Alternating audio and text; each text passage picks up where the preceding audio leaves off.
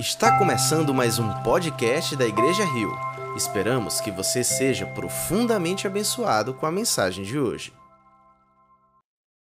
Bom estarmos juntos, louvando ao Senhor.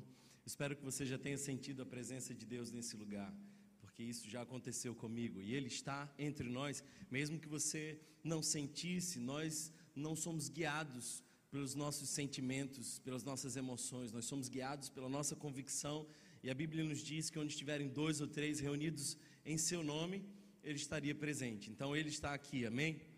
Quero convidar você a fechar os teus olhos, abrir o teu coração. Vamos mais uma vez entrar na sala do trono e nós fazemos isso através da oração. Então que nesse momento você possa buscar o Senhor.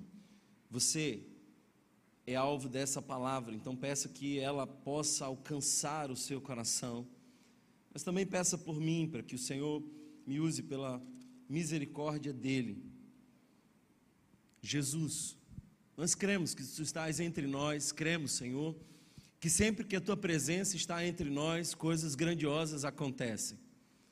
Nós pedimos, Espírito Santo, fica à vontade em nosso meio, toma o teu lugar. Nós desejamos ouvir a tua voz. Nós não viemos aqui para encontrar bons amigos, e nós temos bons amigos aqui. Nós não viemos apenas ouvir boas canções, mas que bom que elas estão entre nós. Mas o motivo que nos trouxe até aqui, que nos fez sair de casa, é porque nós desejamos ouvir a tua voz, porque nós reconhecemos que é a tua palavra que nos traz vida, e nós reconhecemos que os teus mandamentos são caminhos de liberdade para cada um. Por isso, Senhor, ministra de maneira especial, poderosa e sobrenatural a cada um de nós. Deus, perdoa quem fomos, corrige quem somos, dirige quem seremos, e que para honra e glória do teu santo nome, essa semente poderosa do Evangelho possa frutificar a cem por um. Esse é o desejo do meu coração, e se é o dessa igreja também, dizemos amém. Amém. Queridos irmãos, como a maioria de vocês já sabe, nós estamos numa série de mensagens sobre os dez mandamentos. E hoje chegamos ao quinto mandamento. Já fizemos uma longa jornada. Eu já nem sei quantas, quantas mensagens foram pregadas, porque nós também continuamos essa série nas quartas-feiras. Então, se você pode estar conosco, nós estamos ainda mais profundamente estudando cada um desses mandamentos na quarta-feira. Quero convidá-los a estarmos, estarem aqui conosco às 19h30. É um tempo especial onde nós nos dedicamos à oração, mas também ao estudo da palavra. Hoje nós temos um mandamento muito especial e eu quero, sem mais delongas, que você abra comigo mais uma vez a Bíblia em Êxodo, capítulo de número 20. A minha Bíblia já abre sozinha nesse texto, então não sei se você está usando sua Bíblia digital ou em livro, seja qual for eu quero que você vá comigo agora à leitura. Nós vamos ler apenas um verso, verso de número 12, do capítulo de número 20, do livro de Êxodo. Nós estamos estudando os Dez Mandamentos e vemos que ele pode também ser entendido como um contrato de casamento. É como se Deus estivesse dizendo qual é a expectativa dele sobre a noiva dele. E o povo de Israel era essa noiva no Antigo Testamento. Nós somos o novo Israel, por isso nós podemos desfrutar também desses mandamentos, é palavra de vida para nós. Verso 12 diz assim: Honra teu pai e tua mãe, a fim de que tenhas vida longa na terra que o Senhor, o teu Deus, te dá. Honra teu pai e tua mãe. Honra teu pai e tua mãe. Feche os seus olhos mais uma vez. Sim, por favor, feche os olhos. Eu quero que você traga à sua memória agora seu pai e sua mãe. Quem quer que seja. Eu quero que você o veja agora na sua mente. Eu quero que você entre em contato com essas duas figuras tão importantes. Talvez você diga, Thomas, eu não tive um, uma dessas figuras. Não tem problema. Mas traga à sua mente seu pai e sua mãe. E todos com os olhos fechados, eu quero ler mais uma vez esse texto. Diz assim: honra o teu pai e a tua mãe. Honra, a fim de que tenhas vida longa na terra que o Senhor, o teu Deus, te dá. Honra teu pai e a tua mãe. Pode abrir os olhos. Nós somos tão racionais, nós somos às vezes tão voltados ao intelecto que calamos os sentimentos. Há um tempo atrás eu estava conversando com um paciente e eu perguntei quais eram os valores mais importantes da sua vida e ele falou assim: sem dúvida, o, a minha família. E eu perguntei, mas como é que você investe na sua família? Quanto tempo você gasta? Como é que isso se expressa no seu dia a dia? E aí ele começa a dizer: Eu nunca falei eu te amo para os meus pais, eu ligo para eles esporadicamente, uma vez por mês. E eu pude perceber que ele estava ainda no campo muito racional. Então, eu fiz perceber além. Os seus pais não podem ser interpretados apenas com a razão, nós temos um coração. Quando alguns de vocês fecharam os olhos, o sentimento foi de prazer ao imaginar os pais de vocês.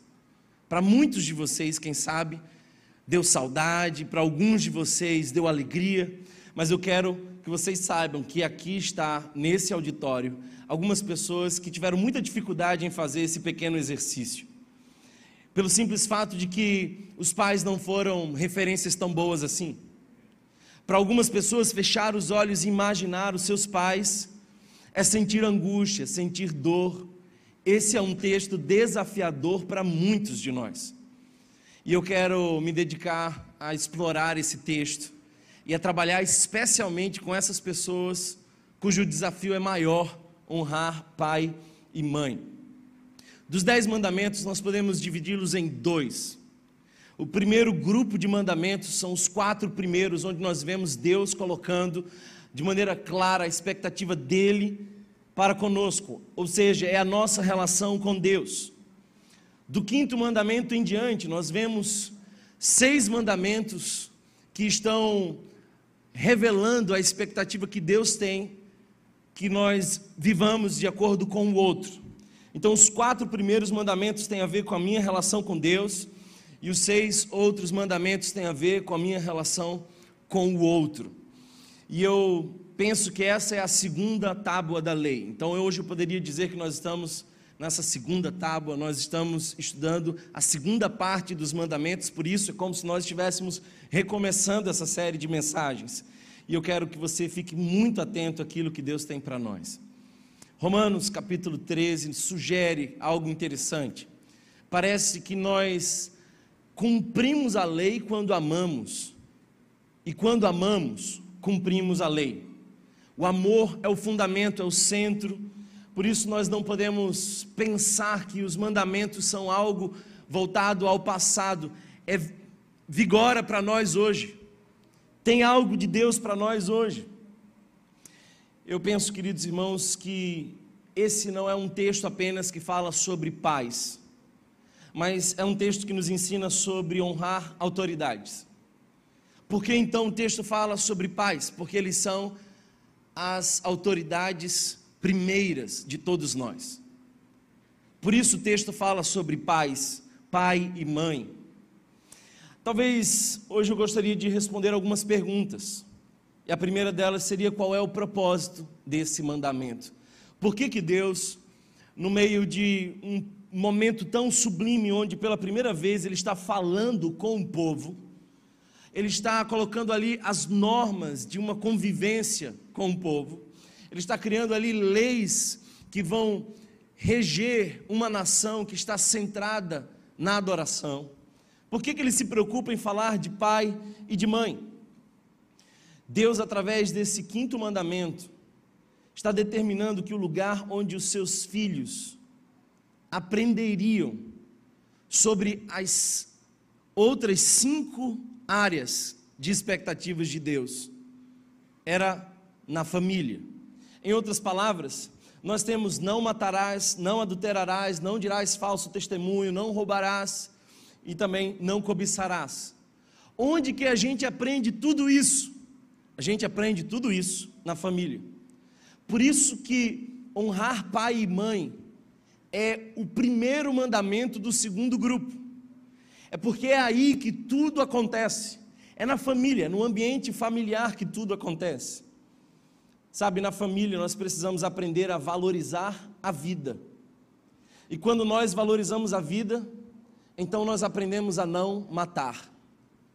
Essa é uma lição que se aprende em casa, valorizar a vida. Quando nós aprendemos dentro do ambiente familiar a valorizar as relações, nós então aprendemos a não adulterar. Porque o adultério é o descompromisso com o outro. O adultério é a desvalorização da relação que você tem com o outro. Você não comete esse pecado sem que antes você entre num processo de desvalorização da relação. E é na família que nós aprendemos a valorizar as relações. É na família que nós aprendemos a valorizar a verdade. Por isso, quando nós temos uma família bem ajustada, nós temos a chance de aprender a não dar falso testemunho. Deus está preocupado com mentira. Aliás, eu preciso dizer isso para vocês: o diabo não é o pai de absolutamente nada, senão apenas da mentira. Ele só tem a mentira para chamar de sua criação. Tudo mais é criação de Deus, distorcida, manchada pelas mãos do diabo. Ele é só o pai da mentira. Por isso é na família, no ambiente familiar, que nós aprendemos a valorizar a verdade. É ali que nós precisamos ter essa noção da verdade. É ali que nós precisamos ter a noção do trabalho. Aliás, nós precisamos ensinar os nossos filhos a amar o trabalho, o que por vezes não acontece. Sendo assim, o trabalho muitas vezes passa a ser uma coisa ruim que nós temos que fazer e os nossos filhos não crescem sonhando em trabalhar. Quando a família valoriza o trabalho, dela ninguém rouba. O ladrão, ele é forjado dentro de uma família que não ensinou o valor do trabalho. Quando nós olhamos para uma família bem ajustada, nós vemos que elas também valorizam aquilo que elas têm. Aliás, contentamento é uma palavra de liberdade. Quando uma família valoriza o que se tem, aprende-se a não cobiçar o alheio. Essa é uma lição importantíssima. Thomas, o que, que nós deveríamos ensinar aos nossos filhos? Quantos pais nós temos aqui? Por favor, levante sua mão. Eu vou dizer para você pautas muito importantes que você precisa na educação com seu filho. Precisamente cinco delas. Ensine o seu filho a valorizar a vida. Ensine o seu filho a valorizar as relações. Ensine o seu filho a valorizar a verdade. Ensine o seu filho a valorizar o trabalho e ensine o seu filho a valorizar o que ele tem. Se você ensinar tudo isso, vai ficar mais fácil ele cumprir a segunda tábua da lei, os outros cinco mandamentos que nós vamos estudar a partir da semana que vem. Por isso, irmãos, eu quero afirmar para vocês que o problema da nossa sociedade não é a política. Por incrível que pareça, você, quem sabe, está militando tão arduamente, mas ainda não identificou o problema mais profundo. O problema mais profundo não é um político que está roubando lá em Brasília, é a família desse político. Alguém está entendendo o que eu estou dizendo? O problema mais profundo não é sequer as escolas, onde os nossos filhos passam uma boa parte do tempo. É a família. A família moderna e a sua disfuncionalidade tem sido geradora do mal-estar da civilização. Todos os problemas que nós temos hoje, sem exceção, estão ligados às nossas famílias. Por isso, queridos irmãos, nós precisamos resgatar a reverência de falarmos sobre o tema família. Por isso, nós precisamos aproveitar ambientes como esse para construir famílias sólidas. Lamentavelmente, eu tenho visto pessoas que, de maneira moralista, levantam bandeiras que dizem a família, mas não investem na família. Geralmente, pessoas moralistas que erguem bandeiras em favor da família, não têm de fato a família como prioridade. E você vê isso não pelo zelo pelo qual defendem algumas ideias, mas pelo esforço pelo qual plantam valores na sua própria casa. Por isso, eu queria falar com vocês sobre esse quinto mandamento e que ele possa ser verdade de Deus para nós. Mas quais são as dificuldades em nossa sociedade para aplicar esse quinto mandamento? Quais são os problemas? Por que, que esse quinto mandamento tem sido tão desafiador para a nossa geração? Eu queria dizer para você, primeiro, que nós temos um culto à juventude. Essa semana eu estava conversando com uma pessoa que já passou por diversos ah, processos estéticos para evitar que a velhice venha. E parece que a velhice assusta essas pessoas. Nós temos um flerte quase que eterno com a juventude. O nosso sonho é de fato não envelhecer. Mas essa é a síndrome de Peter Pan. Gente assim também não amadurece, não faz as pazes com a vida, não faz as pazes com o tempo. Tem gente que fica assim, apavorado, porque os cabelos começaram a cair. Dê glória a Deus que você um dia já teve cabelo. É? O fato é que nós temos esse culto à juventude. E esse culto à juventude nos faz pensar nos velhos como pessoas ultrapassadas. O foco na nossa produtividade faz com que a gente pense que os velhos são inúteis. De que serve um velho? Sabe, queridos irmãos, nós desconsideramos a experiência de vida dessas pessoas. A começar por mim. A maioria de nós, pastores, especialmente os pastores mais jovens, estão olhando para outros pastores, pastores jovens e pensando o que eles estão fazendo. Poucos são esses que estão voltados para os mais velhos e pensando o que nós não precisamos fazer nessa caminhada. Há duas semanas atrás eu recebi uma ligação muito especial de uma pessoa a quem tenho muito carinho, já em avançada idade, em, em condições de saúde assim muito delicadas, e essa pessoa me liga, é um pastor, já não mais em atividade ministerial, mas ele toma ah, o seu ministério como cuidar de jovens pastores. Ele adota esses jovens pastores. E ele me ligou. Nós tivemos uma conversa dessas que não tem no seminário. E aí a gente vai aprendendo tantas coisas e a gente vai percebendo que, quem sabe, o que nós realmente necessitamos aprender não é com essa juventude, mas com os mais velhos. O culto à juventude tem feito com que a gente tome a idolatria da juventude. O comportamento de rebelião é cada vez mais comum em nossa geração. E o resultado é que nós demonizamos a honra. Pense, Sempre que você idolatrar alguma coisa, eu já disse isso aqui, você vai demonizar outra. Sempre que você idolatra um lado, você vai, sem dúvida alguma, demonizar um outro lado. É sempre assim. E nós temos feito um culto à juventude, e esse culto à juventude tem feito com que nós demonizemos a honra. Essa modernidade tão valorizada tem feito com que nós nos desvinculemos às tradições a virtude está no novo. Não é interessante? Nós queremos o novo. O novo chama atenção, o novo é objeto do desejo. É estranho quando alguém se interessa pelo velho. Você não tem ideia do tanto de gente que veio me perguntar por que, que eu comprei um Fusca. Porque o sonho dessa geração é um carro assim do ano, novo. A crise da desvalorização da autoridade é a consequência disso. Hoje em dia a gente não sabe mais o que é autoridade, nem dentro de casa, nem sequer fora dela. Às vezes eu vejo que a nossa geração foi a última que obedeceu os seus pais e a primeira que agora obedece os seus filhos. Às vezes a gente entra em alguns lugares públicos e vemos como as crianças se comportam e vemos que os pais têm agora a tendência a satisfazer os filhos e não em educar os filhos. Quem de vocês já não viu uma birrazinha dessas, onde a criança se joga pelo chão, diz o que ela quer e o que não quer, e os pais com vergonha, porque amam mais a si mesmos do que o próprio filho, e querendo ser amados pelos seus filhos, perdem a capacidade de educar os filhos e se rendem a eles.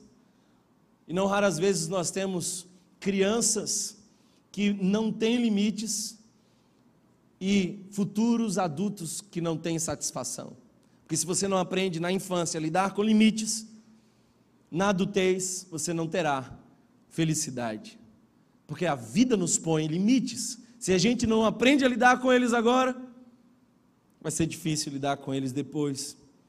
O fato é, irmãos, que uma das nossas idolatrias, e a mais forte, quem sabe, é independência, é autonomia. Aliás, Eva já tinha essa idolatria. Eva queria experimentar por si mesma. Eva queria descobrir o que era o bem e o mal, não a partir daquilo que Deus falava, mas a partir daquilo que ela experimentava. Autonomia. Senão, veja que o sonho dessa juventude é autonomia. A gente quer viver no conforto, mas não quer viver debaixo de uma autoridade. Antigamente, os pastores eram pessoas importantes nas decisões da comunidade. Então, nós éramos ah, convocados para ajudar nas decisões da comunidade. Algumas pessoas iam tomar importantes decisões e elas vinham nos consultar. Hoje, eu não creio que os pastores dessa igreja vão discordar de mim. Nós somos convocados para tentar resolver os problemas das decisões das quais nós não fomos convocados. Então não nos procuram para decidir, mas nos procuram para resolver as broncas decorrentes disso. Queridos irmãos, há em curso uma desvalorização da autoridade, um rompimento da tradição, um desconsiderar das origens. Talvez por isso eu ainda me apego a algumas coisas do passado, porque eu entendo que se eu me desvincular totalmente das minhas origens, eu posso incorrer nesse erro de buscando autonomia e independência, esquecer que o meu evangelho, o evangelho de Cristo dado a mim, não me convida à independência, mas me convida à submissão. O evangelho é um convite à submissão. Lá em casa não tem uma pessoa submissa. Eu sempre digo isso para o meu filho. Filho, aqui em casa todo mundo é submisso. Não é só você a nós, nem só a minha esposa a mim, mas eu também sou submisso a Cristo, que é o Senhor da nossa casa. E eu não posso fazer nada que vá de encontro à vontade dele. Então, o Evangelho nos convida à submissão. E tem um monte de gente por aí, fruto dessa forma de pensar, que não quer mais se submeter à palavra. É gente que está escolhendo o versículo. É gente que está dizendo isso aqui é inspirado, isso aqui não é inspirado.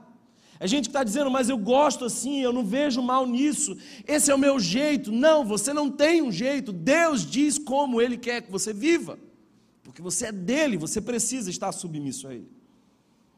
Eu quero lembrar para você que Deus estabeleceu o princípio da autoridade, e nós devemos amar esse princípio, porque quando nós nos submetemos à autoridade, nós temos, paradoxalmente, liberdade. Tem alguém aqui comigo hoje? Quando nós falamos aqui de tradição, e essa igreja, embora contemporânea na sua forma de culto, tem vínculos profundos com a tradição da teologia antiga e reformada. Eu não posso esquecer, por exemplo, da confissão de Westminster e o seu catecismo. E olhando para o catecismo de Westminster, no, na pergunta 124, eu descubro o seguinte: a pergunta é: o que significa as palavras pai e mãe no quinto mandamento? A resposta: abrangem não somente nossos pais, mas todos os superiores em idade e dons, especialmente todos aqueles que, pela ordenação de Deus, estão colocados como autoridade, quer na família, quer na igreja, quer no Estado. Essa é a forma de Deus nos ensinar a viver em sociedade.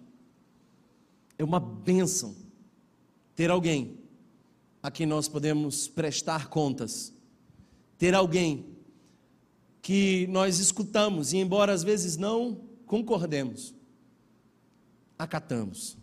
Às vezes eu ligo para o meu pastor com decisões já pré-tomadas e eu apenas pergunto para ele para que ele possa me dizer: é isso mesmo. e às vezes ele me diz justamente o contrário. E eu fico pensando, por que, que eu liguei? Porque agora que ele me disse o contrário, eu tenho que me submeter. Sabe, irmãos, quem nós honramos? Quem nós honramos? Especialmente os pais. E eu quero que você note que o texto que nós acabamos de ler põe aqui ah, o pai em primeiro lugar. Eu sei que essa fala minha não é politicamente correta, mas eu não tenho compromisso em ser politicamente correto. Eu tenho compromisso em ser biblicamente correto. E a figura do homem é a figura que representa a autoridade dentro da casa. Eu estou certo de que nem toda casa desfruta da presença de um homem. Às vezes não se tem um homem, e às vezes se tem um menino homem. Mas a Bíblia fala sobre a masculinidade como sendo representante diante de Deus. Eva é quem primeiro peca, mas Deus procura primeiro a Adão, mostrando ali que há uma representatividade. Primeiro vem o pai. Ele é listado primeiro porque ele é o líder. Por isso eu quero reafirmar que a nossa igreja não crê que homens e mulheres são iguais em função são iguais em valor, mas nós, somos, nós não somos igualitaristas, nós somos complementaristas. O que, é que isso quer dizer, irmão? Que Deus deu ao homem algumas funções que não deu à mulher, e deu à mulher algumas funções que não deu ao homem. Nós somos diferentes.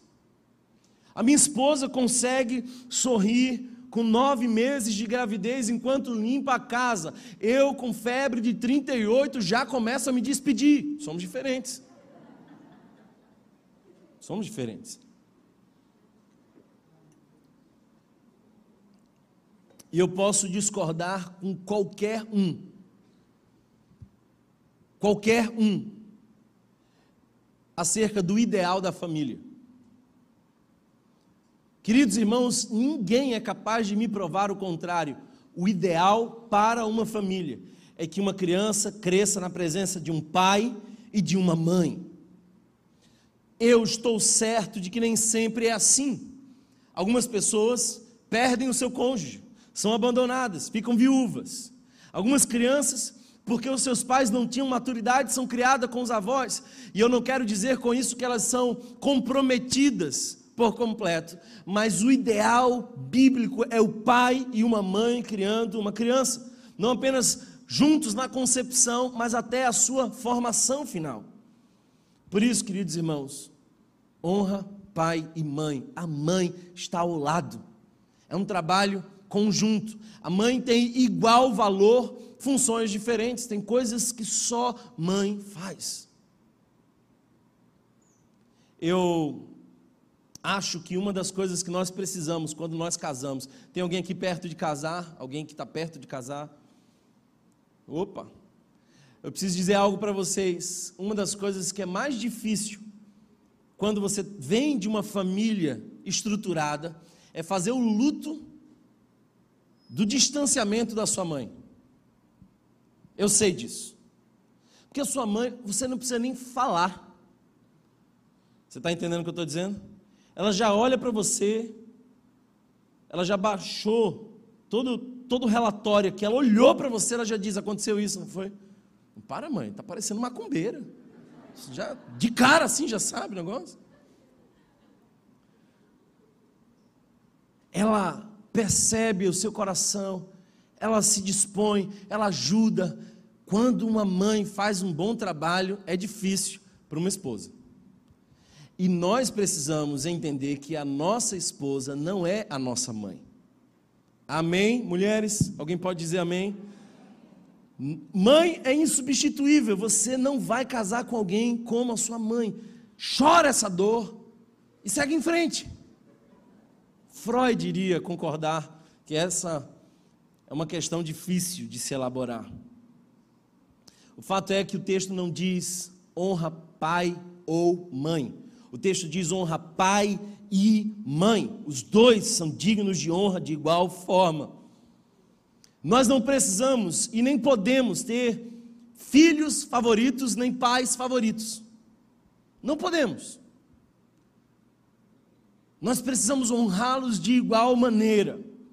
Eu sei que alguns são talvez mais chegados a um do que a outro, porque se entendem melhor, o diálogo flui melhor, mas o amor precisa ser na mesma intensidade. Agora eu quero que você entenda isso, se você é mãe, preste atenção, especialmente as mães. Nós, por vezes, vemos que as mães estão ensinando os filhos a honrarem apenas os pais. Thomas, como é que isso acontece? Você já ouviu alguma vez a frase: Eu vou dizer para o seu pai, viu? Já? Quando você diz isso para o seu filho, você está dizendo que o problema está com ele. Ele é quem tem a autoridade, ele é quem tem o poder. A mãe não tem. Vou dizer para o seu pai. Queridos irmãos, ambos têm igual autoridade sobre os filhos. Por que, que nós honramos os nossos pais, pai e mãe, dignos de honra? Qual a razão? O texto continua dizendo: Para que se prolonguem os teus dias na terra que o Senhor teu Deus te dá. Se você olhar o texto, você vai perceber que é a fim de que tenhas vida longa na terra que o Senhor teu Deus te dá. E se isso fosse caducado no Novo Testamento, Paulo não repetiria em Efésios capítulo 6, quando ele diz que há um mandamento com promessa, o primeiro mandamento com promessa. Qual é a promessa? De que Deus faz prosperar aqueles que honram seus pais.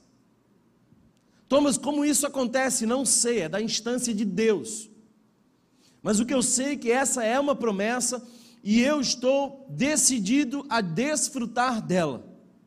Eu quero desfrutar da promessa de Deus. Eu penso, queridos irmãos, que quem aprende a lidar com as autoridades, especialmente as mais importantes, pai e mãe, aprende a ter uma vida que é frutífera. Tem um estilo de vida que não é conflituoso, mas é harmônico diante das esferas as mais difíceis. Thomas, como é que eu posso aprender a lidar com injustiça? Seu pai e sua mãe. Porque nem sempre seu pai e sua mãe serão justos com você. Mas se você aprende a lidar com a injustiça deles, muitas vezes você está pronto para encarar a vida. É a micro-sociedade, é, é o núcleo básico da sociedade. Por isso eu penso que o estilo de vida decorrente de honrar pai e mãe é uma grande bênção de Deus para nós. Talvez a pergunta mais difícil que a gente possa fazer aqui agora é: como é que a gente honra um pai e uma mãe que não merecia ser honrado? Como é que a gente honra um pai e uma mãe que muitas vezes nos fez tão mal? Eu quero eu quero dizer para você como essa honra pode ser expressada diante de pais, que não foram as melhores referências para nós. Mas eu preciso lembrar uma coisa para você: não tem aqui uma nota pequena de rodapé dizendo, com exceção dos pais ruins.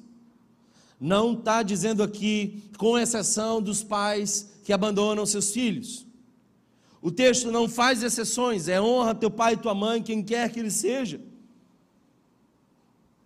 O problema é que muitas vezes a nossa dor supera o desejo de honrar os nossos pais e obedecer à vontade de Deus.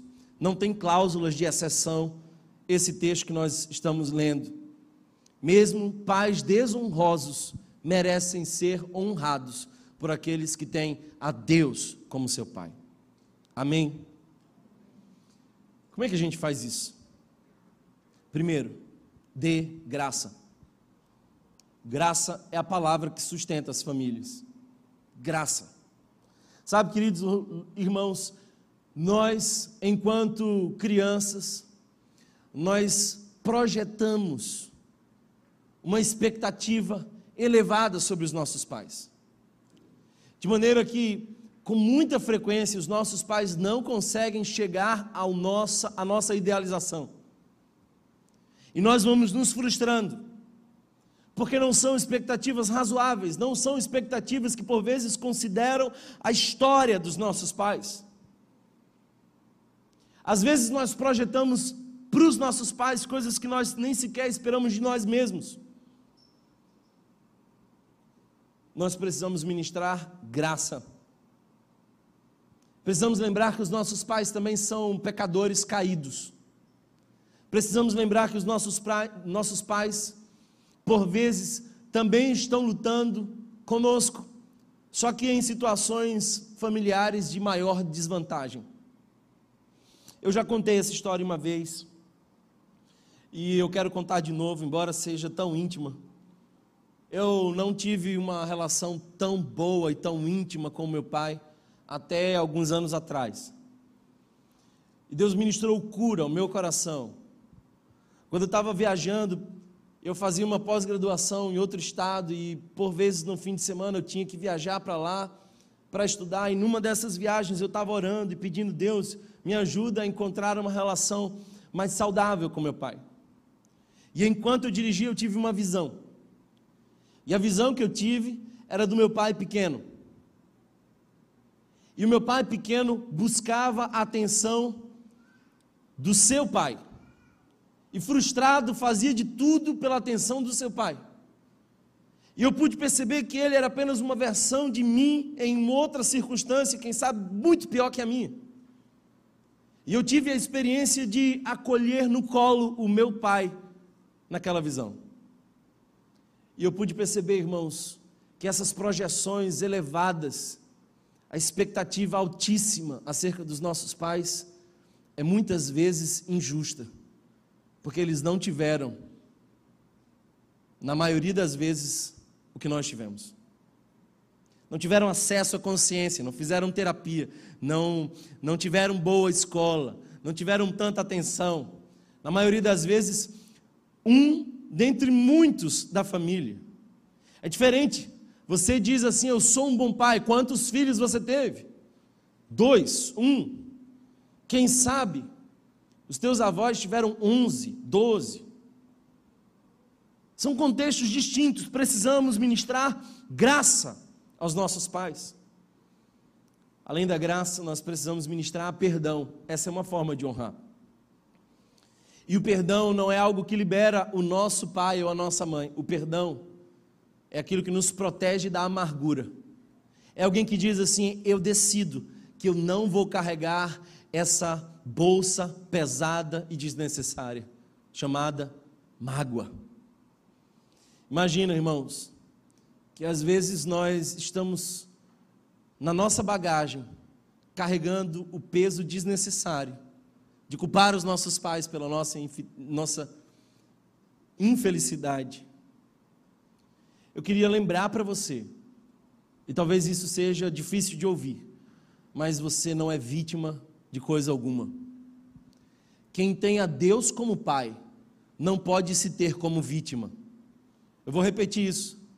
Quem tem a Deus como pai, não pode se encontrar como vítima na história. Não pode ficar dizendo, mas eu não tenho ninguém. Ah, ninguém foi por mim. Ah, ninguém me ajudou. Eu não posso sozinho. Você não está sozinho. Às vezes eu escuto as pessoas dizerem assim: Mas Thomas, agora é só eu e Deus. Você quer trocar o parceiro? Você está achando Deus pouco? Sejamos maduros. Se cremos que Deus governa todas as coisas, e a minha palavra e a sua, quem sabe também, em Romanos, nos diz que todas as coisas cooperam para o bem daqueles que amam a Deus, e eu amo a Deus. Então eu não sou vítima de coisa alguma. Foi o processo que Deus me permitiu viver para fazer amadurecer o meu coração, de modo que eu chegue onde cheguei e possa ajudar pessoas a chegarem onde cheguei. Alguém está aqui comigo hoje? Nós precisamos liberar perdão, irmãos. Perdão não é esquecer. Esquecimento é amnésia. Não tem nada a ver com perdão. Perdão é lembrar sem sentir dor. E essa ausência da dor é o ponto final de um processo longo de decisão intencional e constante de perdoar. Sempre que eu estou numa piscina, e eu acho que vocês também, a gente gosta de desafiar a gravidade. E eu sempre me agarro a alguma coisa que flutua, uma bola às vezes, e tento afundá-la. E por vezes ela volta bem na minha cara. Estúpido. Quase tão estúpido quanto não perdoar. Porque aquilo uma hora volta bem na sua cara. De um modo ou de outro, vai voltar bem na sua cara. Porque quem sofre, quem adoece, é você. Então nós precisamos liberar perdão. Shakespeare dizia isso. Não perdoar é como tomar veneno esperando que o outro morra. Nós precisamos liberar perdão e esse é um ato de honra. Quem sabe alguns aqui precisam hoje expressar o seu perdão diante de Deus aos seus pais. Não importa se seu pai está vivo ou não, porque as emoções vivas é que mais importam. Tem muita gente que o pai já morreu, mas o rancor, a mágoa, a ira, o incômodo ainda continuam vivos no seu coração, não foram sepultados junto com o seu pai. Por isso, eu creio que essa palavra de hoje nos convida a perdoar. Mas o texto também nos convida a dar honra, graça, perdão e honra. Thomas, como é que a gente faz para honrar um pai que foi tão ruim conosco? Seja a melhor versão que você possa ser. Melhore ele em você. Lamentavelmente, queridos irmãos, eu penso que por razões psicológicas, muitas vezes a gente repete a história dos nossos pais conversando há um tempo atrás com um jovem, em crise na sua relação conjugal. Eu perguntei: Olha, me fala como é que foi a, a tua relação com teu pai, a história do teu pai. E ele começa a falar de uma história de substâncias psicoativas e de infidelidade conjugal, seguido de divórcio. E quando ele começa a contar a história dele, parecia que ele estava repetindo a história de si mesmo. É gente que vai repetindo a história dos nossos pais, nós não precisamos fazer isso. Mas isso só muda se nós perdoamos. Se você não perdoa, você não consegue fazer diferente. Você ou repete ou faz o oposto, mas não faz diferente. Ou você é uma versão oposta, ou é exatamente da mesma forma, mas você não faz diferente sem perdoar. Mas a maior atitude de honra é você chegar onde seus pais não chegaram. Eu vou me sentir extremamente honrado como pai, se um dia o meu filho for muito mais distante que eu. Se ele for muito mais piedoso que eu. Se ele for um melhor pai que eu. Se ele for muito mais esforçado que eu se ele temer a Deus muito mais do que eu, esse será o maior orgulho, a maior atitude de honra que a gente pode dar a um pai. Às vezes isso pode parecer estranho. O seu pai é um alcoólatra, nunca deu devida atenção a você. E aí você faz o caminho diferente. Casa, tem uma família de verdade, torna-se um bom pai e aí você vai visitá-lo. E ele olha para você e diz assim: Está vendo como meus filhos se tornaram? Olha aí, nenhum deles deu para coisa errada. Olha aí, isso aqui é doutor, isso aqui cresceu na vida, isso aqui tem dois filhos. Veja aí, meu orgulho. Por dentro, a nossa vontade de dizer, mas não tem nada a ver com você. Mas a gente não diz porque tem tudo a ver é que entre a experiência frustrada que nós tivemos com os nossos pais e a nossa postura de hoje, tem um outro pai que entra na história, que nos faz enxergar de outra forma, que muda a nossa direção. Quando o nosso Abba Pai entra, ele nos ensina a olhar para as cenas do passado com graça, com perdão e com honra nós somos capazes de até dizer obrigado, Pai, porque você foi minha referência. Por dentro a gente até pode pensar a referência daquilo que eu não precisava ser.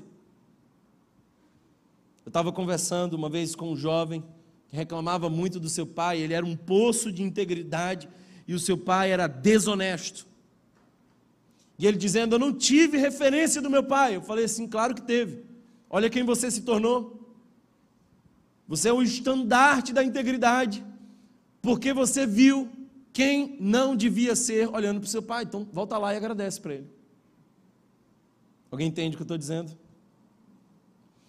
No exército, nós temos algo interessante. Ninguém faz uma saudação por uma pessoa que está vestindo a farda. Você faz a saudação pela farda. Não sei se você está entendendo o que eu estou dizendo. Você não procura saber quem é a pessoa que está usando a farda. Se ela está usando a farda, você presta continências para ela. Você não precisa ter intimidade. Você honra o posto que a pessoa está. Tem alguém que serviu o exército aqui, não? Sabe do que eu estou dizendo? Você não precisa ser encantado com a pessoa que usa a farda. Se ela está naquele posto, ela é digna de honra. Eu penso que na família é mais ou menos assim: se é o seu pai, é digno de honra. Se é a sua mãe, é digna de honra, porque Deus colocou ela nesse posto. E a honra não precisa ser movida por um sentimento bom. A honra é aquilo que nós fazemos para obedecer à vontade de Deus. Como é que a gente honra? os nossos pais, especialmente quando eles não merecem honra. Dê um exemplo. E dê um exemplo melhor do que o que eles deram. Se você é uma pessoa que não honra a mãe dos seus filhos, ou o pai dos seus filhos, você criará filhos que não honram, que não honram você. Eu quero que você entenda bem isso. Se você põe o seu filho contra o pai dele ou contra a mãe dele, uma hora ele vai aprender que não precisa obedecer e nem sequer honrar a autoridade, e você também será desonrado. Por isso, irmãos, cuidado, cuidado com como vocês cuidam dos filhos de vocês. Às vezes, eu percebo que as crianças elas têm, elas têm uma atitude rebelde. Mas brincadeiras à parte, às vezes as crianças estão percebendo, às vezes elas estão olhando para a gente. E aí a gente senta no almoço depois do culto e começa a falar mal do pastor. Às vezes a gente começa a desonrar autoridades. Ah, político nenhum presta. Ah, policial é tudo bandido. Cuidado porque você está ensinando o seu filho uma lição que ele não precisa aprender. Estabeleça um padrão, uma, uma cultura de honra em sua família. Uma cultura de honra. Por último, aliás, penúltimo, agradeça. Seja grato. Seja grato. A maneira como nós olhamos para a vida gera consequências emocionais para nós. E eu nunca vi uma pessoa que é feliz que não fosse grata. E nunca vi uma pessoa que seja grata que não fosse feliz. Parece que a felicidade é a resposta emocional diante de alguém que aprendeu gratidão e contentamento. Portanto, queridos irmãos, precisamos de gratidão Precisamos. A maneira como nós ajudamos os nossos pais a serem dignos de honra é honrando os nossos pais. Portanto, olhe para o seu passado não com amargura, mas com gratidão. Paulo diz em 1 Timóteo capítulo 5, para tratar as mulheres mais velhas como mães e os homens mais velhos como pais. E esse ensinamento de Paulo a Timóteo pretende nos mostrar que a igreja também é como uma família. E nós precisamos nos tratar com honra. E precisamos ser gratos. E talvez a gratidão que eu gostaria de despertar no seu coração é pelas pessoas importantes na sua jornada espiritual. As pessoas que um dia te conduziram para mais perto de Deus ou influenciaram a sua história. Você precisa manifestar gratidão diante delas. Quem sabe hoje é um bom dia para você fazer uma ligação, para mandar uma mensagem, para expressar que alguém foi importante na sua jornada. Quem sabe hoje é o dia que Deus separou para que você possa cuidar. E essa é a última forma como a gente honra as pessoas, cuidando. Não é interessante que às vezes o quadro fica exatamente o oposto. Eu estava ontem com meu pai e meu pai nunca me deixava subir na escada. Então ele estava organizando as coisas. Eu nunca podia subir na escada. Aí ontem a gente estava resolvendo umas coisas juntos. E aí eu peguei a escada, ele olhou para a escada e falei: Não, fica aí, eu subo. Se comporte. Já teve alguma cena assim? Onde agora a tua atitude é eu me sacrifico para cuidar de você. É, eu sei que um dia você me colocou no colo, agora deixa eu te colocar também é o momento onde nós entendemos que a velhice, a velhice, é a nossa forma de expressar gratidão e cuidado e gratidão mais intensa pelos nossos pais. Uma das cenas interessantes que eu vejo em João capítulo 19, versos 26 e 27, é quando Jesus está preso na cruz. E eu quero lembrar para você que o sofrimento de Jesus foi terrivelmente intenso. Ele estava demasiadamente ocupado com as suas dores, mas ainda assim, na cruz, ele olha e aos pés da cruz ele enxerga sua mãe aos prantos e enxerga também o seu melhor amigo, João, o discípulo amado. E ele olha para Maria e diz: Maria, eis aí o teu filho. João, Eis aí tua mãe. O que, que ele queria dizer? Era um filho que sabia que ia embora, mas que não queria deixar a mãe desamparada. João, cuida da minha mãe. Cuida dela. Cuidado. Cuidado. 1 Timóteo capítulo 5, versos 3 e 4, nos diz o seguinte: se alguém não cuida das necessidades de sua família, sua fé é negada e é pior do que um descrente. Eu preciso repetir isso. Você é pior do que um descrente. Se você quer ajudar todo mundo lá fora, mas não está disposto a ajudar a sua própria casa. Você é pior do que um descrente. Quando você fecha os seus olhos para a necessidade familiar e se propõe como Messias de um desconhecido. Você é pior do que um descrente. Quem sabe hoje é um dia que você precisa decidir honrar a Deus. Honrar a Deus. Quantos recebem essa palavra aqui hoje? Eu estou na dúvida aqui se eu sigo ou se eu paro por aqui. Eu teria muito mais a dizer. Mas acho que nós já entendemos que precisamos cuidar dos nossos pais, honrá-los, sermos gratos. Precisamos ministrar graça a histórias do passado que são dolorosas para nós.